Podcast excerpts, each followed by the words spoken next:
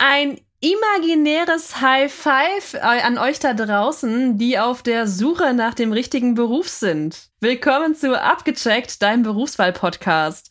Wir stellen euch alle 14 Tage einen neuen Beruf vor und ich bin die Jessie und dabei ist auch die Fabi. Genau. Eure zwei Moderatorinnen auf eurem Berufswahlweg. Wir haben heute ein richtig spannendes Thema, wie ich finde. Also ich habe mich richtig auf dieses Interview gefreut. Nämlich haben wir den Beruf der Psychotherapeutin. Ist das was anderes als Psychologin? Muss ich da aufpassen? Das wirst du im Interview erfahren. Wir sind alle sehr gespannt. Ja, du wirst auch den Unterschied zum Psychiater herausfinden. Oh, wow. Äh, also ihr, müsst nicht denken, dass ich jetzt so tue, als ob ich es noch nicht weiß. Ich habe die Folge tatsächlich noch nicht geschnitten und auch noch nicht gehört. Deswegen, ich weiß, ich weiß es wirklich noch nicht. Genau, du hast sie noch nicht gehört. Ich weiß dafür schon alles zur Psychotherapeutin. Ähm, und deswegen habe ich auch eine sehr gute Frage für dich mitgebracht. Immer her mit den Fragen. Wie viele, nein, wie viel Prozent der Erwachsenen deutschlandweit sind von psychischen, psychischen, psychischen. Ganz schön schweres Wort. Schweres Wort. Vor allen Dingen für uns alte Rheinlandhasen hier. Ja, genau. Psychischen Erkrankungen betroffen. Als nächstes hätten wir gerne Logopädin hier oder ein Logopädin. Ja, genau. ja, sorry, du wolltest die Frage doch zu Ende bringen, oder? Äh, soll ich sie nochmal stellen? Ja, hause einfach. Also, wie viel Prozent der Erwachsenen in Deutschland sind von psychischen Erkrankungen betroffen? Ich glaube, das sind mehr, als man denkt.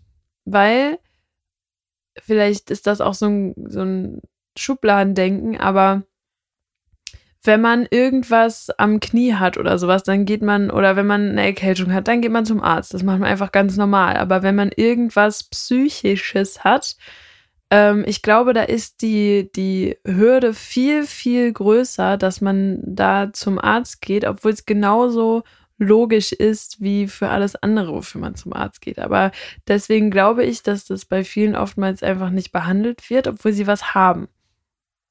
Deswegen glaube ich, dass es höher ist. Aber wie hoch ist das denn jetzt? Ähm, ich sage mal 50 Prozent. Nein. das ist viel zu viel, viel zu wenig. Nein, also es, äh, es sind 27,8 Prozent.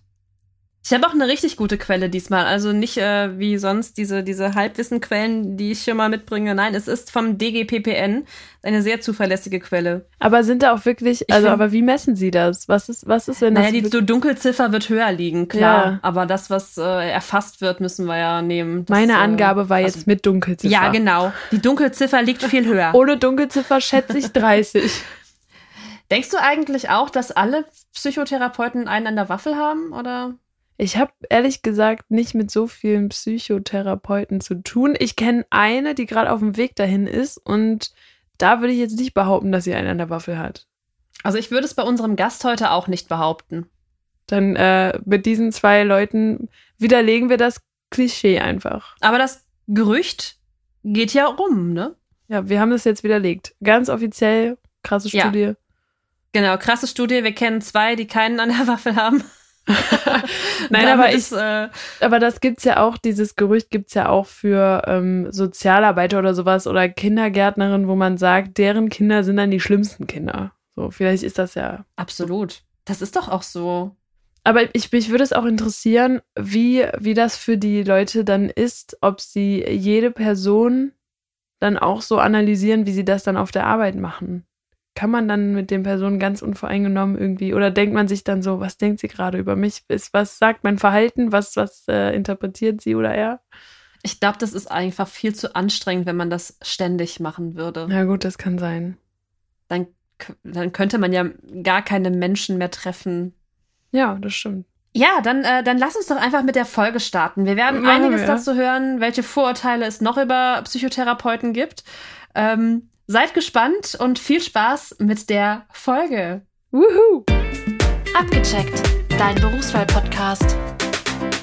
Wie im Intro bereits angekündigt, habe ich hier die Denise bei mir sitzen, die uns jetzt erstmal erzählen wird, wer sie ist und was sie beruflich macht. Ja, hi. Ähm, ich bin Denise, ich bin psychologische Psychotherapeutin und arbeite in Köln in zwei Praxen. Wie bist du denn darauf gekommen, dass du Psychotherapeutin werden möchtest? Tatsächlich hat die Entscheidung für die Psychotherapie eine ganze Weile gedauert. Äh, zuerst steht mal die Studiumsentscheidung an, nämlich für die Psychologie. Und das hat so ein bisschen mein PEDA-LK damals in der Schule geebnet. Da war äh, ein großer Schwerpunkt auf der Psychologie. Und das fand ich immer super spannend. Und nach dem Abi dachte ich dann, ich probiere es mal. Leider Gottes hat es ja einen sehr hohen NC. Und als es dann geklappt hat, habe ich einfach durch sehr, sehr viele Praktika herausgefunden, dass es halt dieses klinische, das therapeutische sein soll, was ich beruflich machen möchte. Gerade für unsere jüngeren Zuhörer, ich glaube, wir müssen noch mal ganz kurz erklären, was NC bedeutet. Kannst du das einmal kurz für die Zuhörer erklären, bitte? Na klar, also der NC ist der Numerus Clausus, der halt hm, wie so eine Eintrittsbeschränkung ist für viele Studiengänge, gerade eben für so beliebte Studiengänge wie eben die Psychologie, für die sich eben viele interessieren, aber auch sowas wie Medizin ist darüber geregelt. Und das heißt einfach, dass man sehr, sehr gutes Abitur braucht, um in den Studiengang problemlos reinzukommen. Und der wird leider immer höher, beziehungsweise in dem Sinne niedriger, dass man eben eine immer bessere, kleinere Note braucht, um überhaupt zugelassen zu werden. Jetzt hat es bei dir aber mit dem NC gereicht und du konntest Psychologie studieren.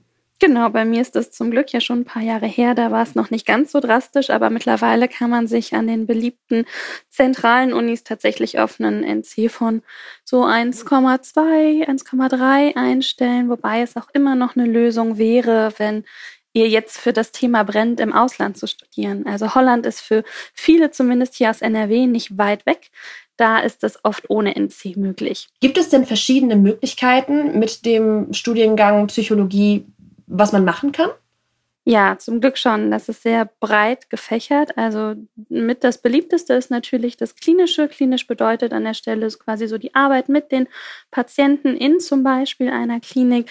Dafür ist dann eben im Anschluss häufig noch eine Therapieausbildung eben notwendig. Aber es ist nicht der einzige Weg. Also man kann beispielsweise auch viel in Beratungsstellen gehen, sowas wie Erziehungsberatung, schulpsychologischer Dienst oder ähm, auch Beratungsstellen in Richtung Frauenberatung, Erziehung, alles, was halt irgendwie so über Pro Familia zum Beispiel organisiert ist, bietet halt Möglichkeiten für Psychologen und halt parallel komplett in der freien Wirtschaft so als ähm, ja, Recruiter, dass man schaut, was sind denn für Eigenschaften wichtig in verschiedenen Berufen und dann große Unternehmen unterstützt in der Personalfindung. Und ähm, mittlerweile ist es auch so, dass viele, viele große Unternehmen ähm, generell Psychologen einstellen, um so Gesundheitsmanagement an Unternehmen direkt intern zu versorgen. Also sei es halt Beratung der Mitarbeiter oder halt so Kurse wie Entspannung, Stressbewältigung, also was wird dann häufig auch intern organisiert. Wann entscheidet man sich denn für einen, für den Beruf an sich? Ist das erst nach dem Studium oder muss man sich während des Studiums schon spezialisieren auf etwas Bestimmtes? Man kann sich spezialisieren, indem man halt so ein bisschen guckt, welche Kurse interessieren einen am meisten. Da kann man natürlich relativ früh schon einen Schwerpunkt legen, dass man jetzt mehr Wirtschaftskurse belegt als jetzt klinische Psychologiekurse. Ähm, aber ich glaube, man kann sich auch immer noch nach dem Studium entscheiden. Das Wichtige ist natürlich auch hier ähm, praktische Erfahrung, dass man einfach mal reinschnuppert. Also es sind eh viele Praktika vorgesehen, wo man die verschiedenen Berufsfelder kennenlernen kann und darüber erfährt man ja auch einfach, was liegt mir, wo fühle ich mich wohl, wo habe ich gute Praktikumstage und kann dann natürlich auch immer weiter die Kurse entscheiden, die man sich ähm, aussucht. Welche Praktika hast du denn alle schon gemacht, bevor du dann in den Beruf eingestiegen bist?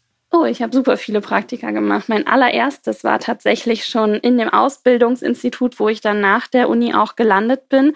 Und ähm, für mich war das damals tatsächlich so ein bisschen frustrierend, weil ganz oft hieß es, ja, wir nehmen Praktikanten, aber gerne schon mit so ein bisschen Erfahrung. Und ich war dann nach so vielen Absagen total frustriert und dachte, Mensch, wie soll ich denn Erfahrung sammeln, wenn mich keiner lässt?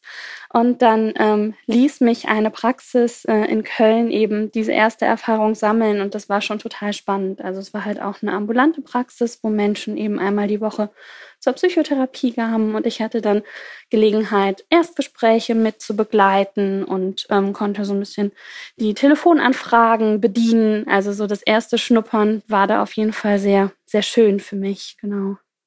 Und durch die Praktika hast du dann auch die Entscheidung getroffen, welchen Bereich du dann gingst. Genau, richtig. War dann auch nochmal in der Klinik und auch in der Schulpsychologie, in der Neuropsychologie, in der Beratungsstelle. Also ich habe mir alles mal angeguckt, außer Wirtschaft. Das stand für mich ziemlich schnell fest, dass das nichts für mich ist.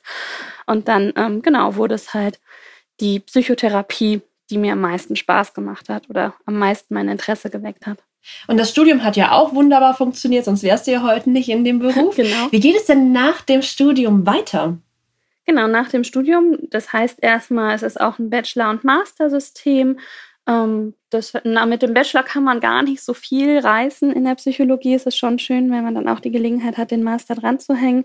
Und dann entscheidet man sich halt. Viele wählen halt den Weg, dass sie erstmal ein bisschen Berufserfahrung sammeln und dann irgendwann den Schritt in die weiter für eine Ausbildung gehen und bei mir war das relativ nahtlos. Also ich habe halt das Studium beendet und dann schnell auch einen Platz bekommen an dem Verhaltenstherapie-Institut. Da gibt es nämlich auch nochmal verschiedene Wege, wie man therapieren kann und bei mir ist es halt die Verhaltenstherapie geworden. Welche Wege gibt es da alle? Es gibt von der ähm, Kasse finanzierte Therapieverfahren. Das ist die Verhaltenstherapie, die Psychoanalyse, was man so klassisch kennt von früher noch mit Freud und so. Dann die tiefenpsychologisch orientierte Psychotherapie und seit gar nicht mal so langer Zeit ist auch die systemische Therapie ähm, ein Verfahren, was von den Kassen finanziert wird. Wo liegen da die Unterschiede? Mm, also meine Erfahrung ist, dass sich das immerhin so ein bisschen annähert über die Jahre grob sagt man, dass die Verhaltenstherapie im Hier und Jetzt orientiert ist, also dass man viel schaut, was sind so die aktuellen Problembereiche und wie kann man genau auf das Verhalten im Grunde einwirken, um eine Besserung im Lebensalltag zu bewirken. Und im Kontrast dazu sind die tiefenpsychologisch orientierten und analytischen Verfahren halt auf der Suche nach so dem Kern dessen. Also was war vielleicht in der Kindheit problematisch? Was hat man da früher gelernt, was heute eben immer noch zu Problemen führt. Die setzen also theoretisch weit früher an, aber wie gesagt, meine Erfahrung ist, dass halt kein Verhaltenstherapeut sagt, nee, interessiert mich nicht, was früher war. Wir gucken jetzt uns einen Stundenplan an für deine kommende Woche und kein Tiefenpsychologe sagt, nee, also wie jetzt äh, dein Alltag läuft, interessiert mich nicht. Wir äh, reden jetzt über deine Mutter. Also das nährt sich glücklicherweise an. Und jetzt das neueste zugelassene Verfahren, die systemische Therapie, ähm, versucht halt so das ganze System, in dem der Patient oder der Mensch lebt, also die Familie, die Strukturen, in denen er jetzt gerade lebt, mit aufzugreifen und in die Therapie einzubeziehen. Das heißt, man legt sich schon irgendwie auf eine Form der Therapie fest, ähm, aber trotzdem verschwimmen die Formen so miteinander, wenn ich das jetzt richtig verstanden habe. Genau, man lernt halt eine besonders gut, aber gerade in Fortbildungen, die man auch im Anschluss an die Ausbildung dann noch machen darf oder muss, je nachdem, ähm, sitzen dann oft eben Verhaltenstherapeuten genauso neben Tiefenpsychologen und lernen dann halt die gleichen Fortbildungen und informieren sich halt über die neuesten Strömungen, die es halt so gibt. Auf das Thema Fortbildungen möchte ich gleich auch noch mit dir eingehen, aber bevor wir das beleuchten, interessiert mich, ähm, wie sieht denn der Alltag eines Psychotherapeuten überhaupt aus? Ich glaube, wir haben alle so das Bild im Kopf von dieser Couch, auf der mhm. der Patient sitzt und daneben sitzt der Therapeut. Ist das wirklich so oder kann, muss man sich das ganz anders vorstellen?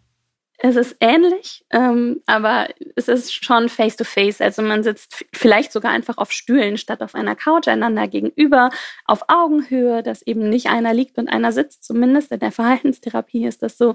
Und dann führt man ein 50-minütiges Gespräch mit dem Patienten. Und das ähm, kann man sich halt aussuchen, zu welcher Tageszeit man das machen möchte, wie viele am Tag man sehen möchte. Man gestaltet natürlich auch so ein bisschen mit, mit was für Störungsbildern man sich befassen möchte an seinem Tag. Und genau so, so sieht dann mein Tag oft aus, dass ich erst um 10 starte, weil ich gerne den Morgen für mich habe und dann so fünf bis maximal acht Patienten an einem Tag spreche und mir auch immer gerne einen Freitag frei halte, ähm, so für die Selbstfürsorge, genau. Jetzt ähm, ist das sehr viel Gesprächszeit, die du in deinem Alltag hast. Fallen denn auch noch andere Aufgaben drumherum an? Ja, leider ja.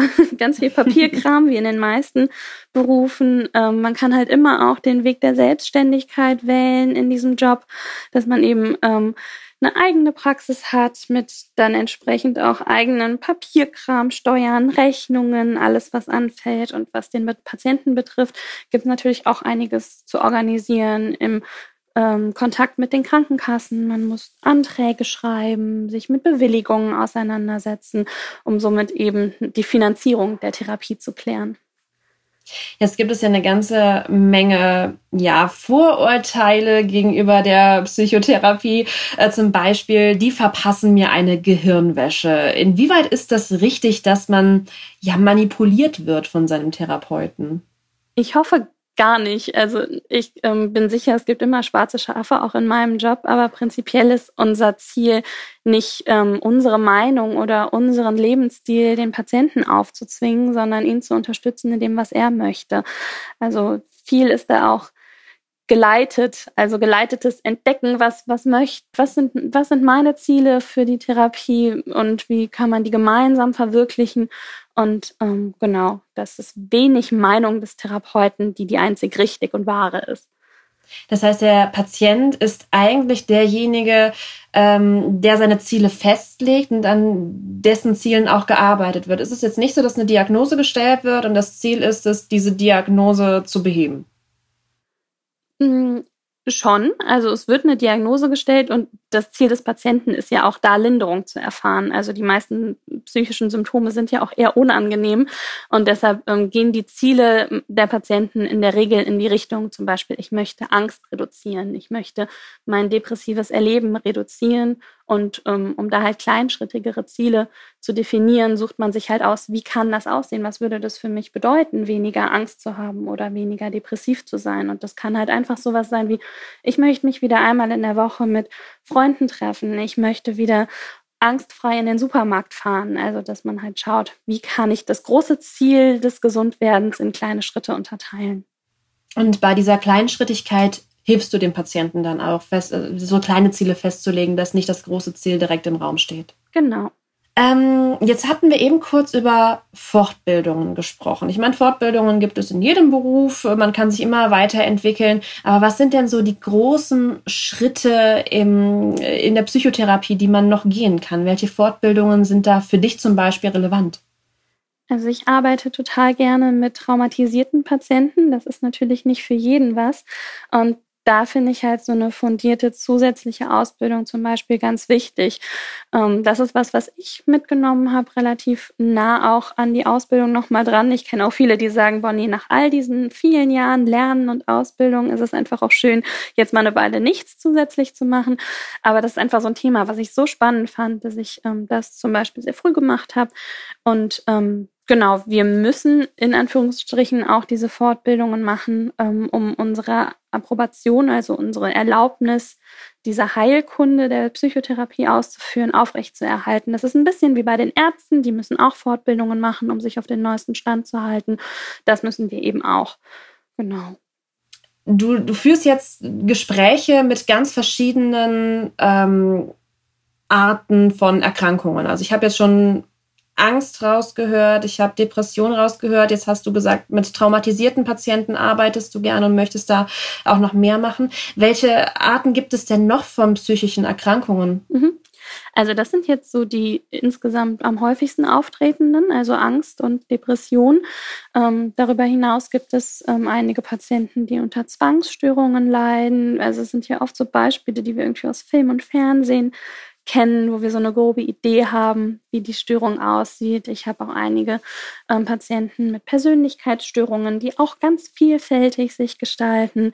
Essstörungen kommen auch immer vor, wo man als Laie natürlich so ein eindeutiges Bild hat, wie das aussehen kann. Also das finde ich so das Schöne an dem Beruf, dass es halt sehr, sehr breit gefächert ist mit der Person, die einem gegenüber sitzen kann. Also ich spreche natürlich mit Menschen, die ich so im im normalen Leben, die, da hätte ich keine Berührungspunkte, den würde ich nicht begegnen. Und das finde ich halt total spannend. Kannst du dich noch an deinen allerersten Patienten erinnern? Ich kann mich ähm, an mein erstes Praktikum erinnern, wo ich auch die Chance hatte, eben in Form von so einer Beratung einen geflüchteten Patienten zu begleiten, ähm, der halt nicht krankenversichert war und wo dann die Idee war, dass ich als Praktikantin ja einfach so ein bisschen stützende Gespräche führen kann. Und ich weiß noch, dass ich ganz aufgeregt gewesen bin, weil das natürlich auch schwere Themen waren, die er mitgebracht hatte. Für mich war es auch eine Hürde, das erste Mal irgendwie wirklich auf Englisch zu arbeiten mit ihm. Aber das ist sowas, was sich dann natürlich einprägt. So die erste Aufregung, der erste Kontakt und dann aber auch dieses Erlebnis, ach, es ist ja eigentlich überhaupt nicht schlimm, weil man spricht ja einfach mit einem Menschen. Und das können wir Menschen. Ich könnte mir auch vorstellen, dass das so ein bisschen hemmend ist, dass man ja auch irgendwas falsch machen könnte. Gerade am Anfang, wenn man noch nicht viel Erfahrung hat, dass man es vielleicht verschlimmern könnte. Äh, Gab es mhm. diese Ängste bei dir auch oder war das ähm, eher zweitrangig, weil du eine gute Ausbildung genossen hast und man darüber schon gesprochen hatte? Also damals, ich, das war ja noch relativ am Anfang des Studiums, war die Angst auf jeden Fall da. Aber das Umfeld, die Praktikumsanleiter, die sind da natürlich bemüht, einem diese Angst zu nehmen. So viel kann man da nicht falsch machen. Also natürlich kam auch dieser Patient mit einem Trauma, auf das ich natürlich überhaupt nicht ausgebildet war zu dem Zeitpunkt. Und dann war halt einfach die Ansage, das erstmal aussparen, dass man wirklich erstmal stützende Gespräche macht und schaut, was ist denn im Hier und Jetzt im Alltag, wie kann so ein Tag strukturiert werden, um dann ein bisschen Linderung zu schaffen. Aber wir sind zu dem Zeitpunkt überhaupt nicht dann auf diese brenzlichen Themen eingegangen. Gibt es denn sonstige ähm, Gefahren, die dein Beruf birgt? Ich könnte mir jetzt vorstellen, ähm, man hat ja immer so Bilder aus dem Fernsehen, aus Filmen im Kopf, wenn man über, über Psychotherapie spricht. Ähm, so Patienten, die wirklich gefährlich sind, die vielleicht auch den Therapeuten angreifen. Gibt es sowas oder braucht man da eher weniger Sorge haben? Ich denke, da braucht man relativ wenig Sorge haben. Also gerade im ambulanten Bereich, wo ich arbeite, das heißt, meine Patienten kommen einmal die Woche freiwillig zu mir. Das ist also deren Entscheidung. Ähm, passiert sowas eigentlich nicht. Natürlich ähm, ist mein Beruf auch einer, den man durchaus in einer Klinik, also in einem Krankenhaus machen kann, wo dann auch nochmal ein anderes andere Störungsbilder wichtig werden, welche, wo eben so ein Teil der Wahrnehmung oder der Realitätsempfindung wegbricht, wo es dann ab und zu zu brenzligen Situationen kommt, aber halt relativ selten im Vergleich zu den vielen Gesprächen, die man führt. Hast du da ein Beispiel? Ist dir konkret schon mal etwas passiert? Nee, also in meiner Klinikzeit, während der Ausbildung muss man eben auch ein oder anderthalb Jahre in der Klinik verbringen. Da habe ich halt aus der Ferne ab und zu ein bisschen was ähm, mitbekommen, aber selten oder gar nicht in einem direkten Gespräch mit mir. Also, dass halt mal jemand wütend wird oder Verzweiflung sich halt laut oder deutlich äußert. Das passiert halt eher, aber so ein wirklich ein Übergriff, ein Angriff habe ich nicht mitbekommen, nein. Ich glaube, wir müssen auch nochmal erklären für ähm, die äh, jungen Zuhörer, was der Unterschied zwischen der Arbeit in der Klinik und in einer Praxis ist. Mhm. Äh, kannst du das auch nochmal kurz erklären? Genau, also im Grunde haben die meisten Krankenhäuser, großen Krankenhäuser auch eine psychiatrische Abteilung, so wie man sich eben auch vorstellen kann, dass es halt eine Station für Herzinfarkte gibt oder für ältere Patienten oder für Frauenheilkunde gibt es halt oft auch eben eine psychiatrische Abteilung. Und der, ähm, der Sinn ist einfach bei wirklich akuten psychischen Störungen, das heißt, ähm, bei Menschen, die gerade ihren Alltag nicht gemanagt bekommen oder die tatsächlich in irgendeiner Weise sich selbst oder andere gefährden könnten, ist das halt ein guter Ort, um ja in so einen geschützten Rahmen zu kommen und dort eine Behandlung zu erfahren. Da ist halt eben ein gutes Zusammenspiel aus Psychotherapie und Psychiatrie. Psychiater sind halt Ärzte, die eben auch medikamentös mit einwirken können. Und ähm, genau, da wird dann halt in einem mehrwöchigen Aufenthalt der Patient so ein bisschen aufgepäppelt. Das heißt, der erste grobe Unterschied ist, dass deine Patienten in der Praxis, also in der Ambulanz, nehme ich mal an, nachher nennt man das dann, genau. nach Hause dürfen. Richtig, die, äh, die wohnen ganz normal zu Hause, die arbeiten, die sehen ihre Freunde, alles ganz normal und haben halt diesen einen Termin, so wie wir halt auch ab und zu zum Zahnarzt gehen, nur halt regelmäßiger. Genau. Und in der Klinik schlafen die halt dann auch dort, bekommen halt den ganzen Tag verschiedene, ein verschiedenes Programm von äh, Gruppentherapieangeboten, von Sportangeboten, von ergotherapeutischen Angeboten, ähm, die die halt nutzen können, um auch so, ein, so eine Alltagsroutine, einen Tagesplan wieder aufzubauen. Also dass der ganze Alltag dreht sich dann um die, um die Behandlung. Also er kann nicht einfach seinen, seinen Alltag dann selbst bestimmen. Genau, also in der Regel darf man so ein bisschen mitentscheiden, habe ich jetzt eher Lust auf ein Entspannungsverfahren oder noch einen Sportkurs mehr.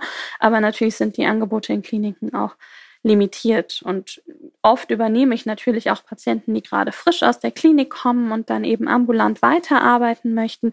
Und da ist es schon auch irgendwie schön, wenn die gemerkt haben, wie gut dieses Konzept tut, weil das erleichtert mir so einen Aufbau von einer Tagesstruktur, wo man sagt, okay, dann behalten wir Themen wie Sport oder soziale Kontakte jetzt auch im Alltag ohne die Klinik bei. Du hattest gerade eben auch noch was ganz Wichtiges gesagt, nämlich ein Psychiater macht noch mal etwas anderes. Kannst du den Unterschied auch noch mal rausstellen, was ein Psychiater macht? Ja, das finde ich auch ganz wichtig, dass man das so ein bisschen in die Welt trägt, weil das sind Begriffe, da kann man nur durcheinander kommen. Also ich habe schon gesagt, ich habe Psychologie studiert, das heißt, ich bin Psychologin. Dann habe ich diese Ausbildung gemacht, das heißt, ich bin Psychotherapeutin. Und dann gibt es noch diesen Begriff des Psychiaters. Das ist wirklich verwirrend. Also tatsächlich ist es der grobe Unterschied von mir wird zu einem Arzt. Ich habe Psychologie studiert und mich für den Psychoweg entschieden. Und ein Arzt würde halt erst Medizin studieren und sich dann für die Fachrichtung Psychiatrie entscheiden, so wie sich andere Ärzte eben für Orthopädie oder Innere oder was auch immer entscheiden. Also es ist ähm, ein Weg, den ein Arzt gehen kann. Und ähm, die können aber auch, genauso wie ich das gemacht habe, eine Ausbildung nochmal in einer bestimmten Therapieform machen, um dann auch therapeutisch tätig zu sein. Und du hattest jetzt auch gesagt, dass der Psychiater medikamentös arbeiten kann. Genau, richtig. Das kannst du aber nicht? Nee, ich darf keine Medikamente verschreiben. Also ist das äh, Vorurteil, dass ähm, Psychotherapeuten nur mit Tabletten um sich werfen, auch kompletter Schwachsinn. Genau. Das ist Unfug, das dürfen wir gar nicht, wenn wir nicht Medizin studiert haben. Das ist doch schon mal gut zu wissen, dass äh, es da doch noch Unterschiede gibt und dass man bei einem Psychotherapeuten eine andere Behandlung bekommt als bei einem Psychiater. Richtig, richtig. Ja, die Begriffe sind tatsächlich sehr, sehr ähnlich. Da äh, ist es gut, dass wir da so ein bisschen Aufklärung betreiben, dass der eine oder andere jetzt auch weiß, was die Unterschiede sind. Ähm, was mich jetzt noch brennend interessiert ist, was deine Ziele im Beruf sind. Also wo möchtest du noch hin? Möchtest du genauso weiterarbeiten wie bisher? Oder gibt es da irgendwas, was du noch erreichen möchtest? Also im Moment ähm, bin ich halt in zwei Praxen tätig, die beide nicht mir gehören. Und natürlich ist es ein kleiner Traum, auch irgendwann mal eine eigene Praxis zu haben, wo man so ganz selbst entscheiden kann, ähm, ganz alleine auch irgendwie das Geld verdient. Wenn man halt angestellt ist, drückt man ja auch ein bisschen immer noch an den Arbeitgeber ab. Ähm, das ist so ein kleiner Traum, dass ich dann irgendwann auf eigenen Beinen stehe, was das betrifft. Ähm, das ist nichts, was eilt. Ähm, die Arbeit tatsächlich ändert sich auch kaum, aber ähm, genau, für die Zukunft wäre das auf jeden Fall was. Und so ein bisschen parallel bin ich auch noch in der Lehre tätig. Also ich ähm, bin halt noch nach wie vor in meinem ehemaligen Ausbildungsinstitut und gebe da so ein paar Seminare und das kann ich mir auch vorstellen, beizubehalten. Einfach die Förderung junger Psychotherapeuten finde ich einfach auch eine schöne Aufgabe, die man gut parallel eben zu der Arbeit am Patienten machen kann. Also die Möglichkeiten sind ja echt vielfältig, was man alles mit einem Psychologiestudium machen kann und auch genau. was, was du jetzt, obwohl du ja schon deine Ausbildung hast, noch alles drumherum machen könntest. Genau, ja man lernt nie aus in dem Job. Das ist ganz schön. Man, man legt sich nicht komplett fest. Das ist ja auch für viele äh, junge Leute ganz wichtig, dass eine Flexibilität da ist. Genau. Es gibt gegen Ende des Podcasts immer eine Frage, die gerade unter äh, Deutschen mit Bürgern ein bisschen ähm, unangenehm ist. Und das ist immer die Frage nach dem Lohn. Was hat man am Ende des Monats auf dem Konto? Mhm. Kannst du uns da eine Summe sagen, worauf sich Psychotherapeuten einstellen können, was man verdient? Ja, das ist natürlich schwierig zu beantworten, weil es ganz davon abhängt, wie viel man arbeitet. Also ich kann es ähm, klar runterbrechen auf eine einzelne Stunde. Also ihr könnt euch das so vorstellen, dass ihr halt von der Krankenkasse für jede Patientenstunde ein bisschen mehr als 100 Euro bekommt.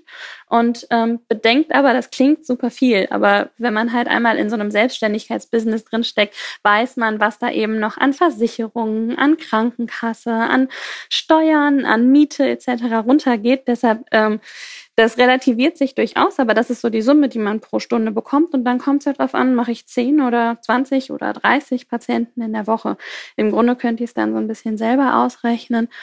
Ähm, genau, also ich glaube, so ein okayer Schnitt für eine Anstellung, in der man ungefähr 20 Patienten in der Woche behandelt, sind so um die 3000 Euro brutto. Ähm, das ist vielleicht auch noch ganz interessant. Also wenn die Krankenkasse das bezahlt, sind das äh, 100 Euro pro, pro, Stunde. Wie viele Stunden macht denn ein Patient in der Regel bei einem Therapeuten? Ist, ist das auf Rezept oder wie kann man sich das vorstellen? Es kommt so ein bisschen auf das Krankheitsbild und auf die Schwere an. Also das Konzept aktuell ist, dass man erstmal mit zwölf Stunden Kurzzeittherapie startet.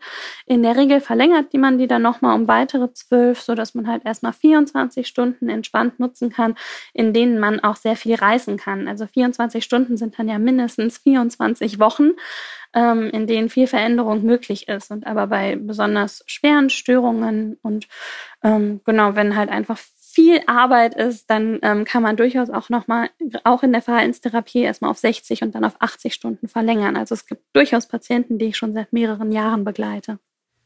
Also man hat da schon eine gewisse Regelmäßigkeit mit seinen Patienten auch drin, je nach Krankheitsbild, dass man die gleichen Patienten jede Woche genau, sieht. Genau, ja oder alle zwei Wochen. Ich weiß nicht, wie der Rhythmus da ist. Sieht man die jede Woche? Klassischerweise oder? einmal in der Woche und sobald es halt besser geht, reduziere ich dann den Rhythmus. Also dann sind es vielleicht nur noch alle zwei, drei und gegen Ende vielleicht nur noch alle vier Wochen, damit auch der Kontakt nicht so abrupt abreißt.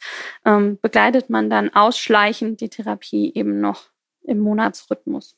Wenn man das Ganze aus Patientensicht einmal sieht, ähm, ist es ja gar nicht so leicht, einen Therapeuten zu finden. Es ist super ätzend, besonders gerade. Ja, das stimmt. Wo würdest du sagen, liegt da das größte Problem?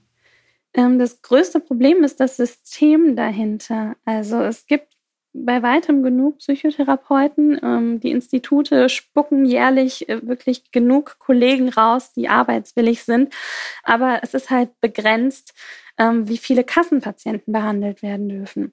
Das heißt, ähm, ohne diese Kassenzulassung darf halt nicht mit den gesetzlichen Versicherungen abgerechnet werden. Und dann bringt es ja dem Otto-Normalmenschen nichts. Also wir alle, ich zumindest, bin auch bei der gesetzlichen Versicherung und ähm, kann mir jetzt auch schlecht vorstellen, gerade sowas Regelmäßiges dann aus eigener Tasche zu zahlen. Und das ist halt der Punkt, wo einfach Bedarf besteht, wo gehandelt werden sollte, dass ähm, von oben mehr dieser, dieser Kassenzulassungen freigegeben werden für Therapeuten. Dann wäre die äh, Situation entspannter. Also es ist tatsächlich ein Systemproblem, was vorhanden ist, woran es scheitert, dass nicht jeder, der einen Therapeuten benötigt, ähm, eine Therapie bekommt. Genau. Also wir haben immer alle ellenlange Wartelisten, müssen abweisen. Und das finde ich halt auch das Unangenehmste an dem Beruf, weil wir gleichzeitig dazu verpflichtet sind, wöchentliche Sprechstunden anzubieten, also neue Patienten zu sehen und zu schauen, gibt es da einen Behandlungsbedarf, ist da was, was man gut therapeutisch angehen kann und um am Ende der Stunde dann zu sagen, nee, tut mir leid, also ich sehe, Sie leiden, ich sehe, da ist eine behandlungsbedürftige psychische Störung, aber tut mir leid, ich habe keinen Platz, ich kann Ihnen nicht helfen, suchen Sie weiter. Das ist super frustrierend. Ja, das kann ich mir vorstellen. Würdest du denn trotzdem den Weg, wie du ihn jetzt gegangen bist, in deinen Beruf nochmal gehen? Ja, Oder absolut. würdest du jetzt sagen, ich würde Okay, das beantwortet es mir schon, bevor ich die Frage zu Ende gestellt habe. Das ist eine eindeutige Antwort. Nee, es ist echt ein toller Beruf. Ja. Was würdest du jetzt Schülerinnen und Schülern, die jetzt gerade vor der Studiumswahl stehen oder auch Studenten, die jetzt gerade im Psychologiestudium sind, mit auf den Weg geben? Was äh, sind die Fähigkeiten, die man braucht? Wo, wie kann man sich vorbereiten? Welche Eigenschaften sind notwendig? Was würdest du da für Tipps an die Hand geben? Also ich glaube, so eine gewisse Neugier und einfach das Interesse am Menschen ist halt super wichtig. Also ich finde auch, manchmal sitze ich da und finde es einfach ein Geschenk, dass sich diese Menschen mir öffnen. Es ist ja quasi, als würde ich täglich in verschiedenen Büchern lesen, wo Menschen mir ihr Leben offenbaren. Ähm, und daran muss halt irgendwie ein gewisses Interesse bestehen. Ich finde halt wichtig, dass man sich von dem Weg nicht abschrecken lässt. Also fünf Jahre Studium, dann nochmal drei bis fünf Jahre Ausbildung. Klingt einfach, wenn man ganz am Anfang steht, unfassbar. Ich erinnere mich noch, dass in meiner Schule damals so ein Berufsorientierungstag war, wo auch eine Psychotherapeutin anwesend war. Und mein erster Gedanke war niemals, ich äh, mache doch jetzt nichts, was mich irgendwie die nächsten fast zehn Jahre beschäftigt. Und dann ist es aber trotzdem genau dieser Weg geworden. Und auf dem Weg fühlt es sich auch nicht so lang an, weil man natürlich immer wieder Herausforderungen hat, es immer wieder spannend bleibt. Und deshalb ist der Tipp, keine Scheu zu haben, auch wenn es so lang klingt. Gibt es irgendwelche Abkürzungen in dem Weg? Hm, wenn man tatsächlich psychotherapeutisch tätig sein möchte, nicht. Also der kürzeste Weg, um ans Arbeiten zu kommen, ist natürlich das Studium abzuschließen und dann in einer Beratungsstelle auch für Menschen da zu sein, Gespräche zu führen, aber halt in einer anderen Frequenz und einer anderen Intensität, als die Psychotherapie das leistet. Und ähm, tatsächlich gibt es noch Möglichkeiten, halbwegs psychotherapeutisch tätig zu werden über einen Heilpraktiker, was aber auch nicht kastfinanziert ist und wo man dann sehr große Probleme hat, Fuß zu fassen in der Branche. Ähm, und tatsächlich sowas wie Coaching ist kein geschützter Begriff. Das heißt, jeder, der Lust hat, kann Coaching anbieten, sofern er halt Klienten findet, die bereit sind, Geld dafür zu bezahlen. Das ähm, geht aber auch von anderen oder gar keinen Ausbildungen heraus. Das sind ja schon mal gute Hinweise, ähm, worauf man auch achten sollte, wenn man einen Psychotherapeuten sucht, beziehungsweise eine Therapie sucht, worauf man äh, achten sollte. Genau. Liebe Denise, ich danke dir ganz herzlich für dieses Interview, dass du die Zeit genommen hast. Na klar, sehr gerne. Ähm, ja, ich wünsche dir noch viel, viel Freude in dem Beruf und hoffe, dass sich dein Ziel, die Selbstständigkeit irgendwann erfüllen wird. Und ja, vielen Dank. Ich danke dir. Das ist eine sehr tolle Idee mit dem Podcast. das freut uns immer zu hören. Für euch da draußen gibt es jetzt noch unser Outro und wir hören uns beim nächsten Mal. Abgecheckt, dein Berufswahl-Podcast.